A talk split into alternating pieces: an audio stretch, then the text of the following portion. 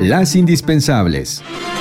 Muy buenos días en este 9 de noviembre de 2020. En Tabasco, las inundaciones a causa del paso de ETA y el Frente Frío 11 han dejado más de 141 mil personas afectadas, 50 mil durante el fin de semana, indicó la Coordinación Nacional de Protección Civil, con al menos 529 colonias que han sido afectadas y con 34.312 viviendas bajo el agua, la magnitud de los daños es muy grave, pues se suman cierres carreteros, puentes afectados, ocho corrientes desbordadas y personas que siguen siendo evacuadas. De gira por la entidad, el presidente Andrés Manuel López Obrador recibió reclamos por su tardanza en visitar la zona de siniestro y anunció que será este martes cuando se apruebe de manera definitiva un programa integral contra las inundaciones.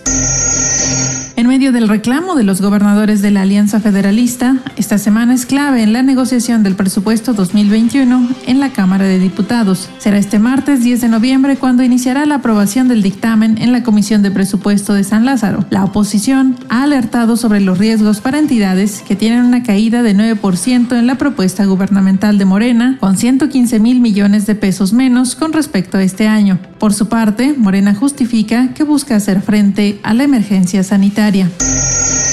Ayer, Luis Arce fue investido como nuevo presidente de Bolivia para los próximos cinco años. El nuevo presidente de Bolivia tomó posesión como jefe de Estado y de Gobierno en La Paz ante líderes como el rey Felipe VI de España y varios presidentes de países americanos.